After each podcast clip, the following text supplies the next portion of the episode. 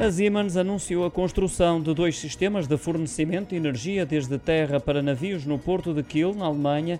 Trata-se do investimento de 17 milhões de euros naquele que será um dos maiores sistemas do género na Europa. A obra ficará concluída no final do próximo ano.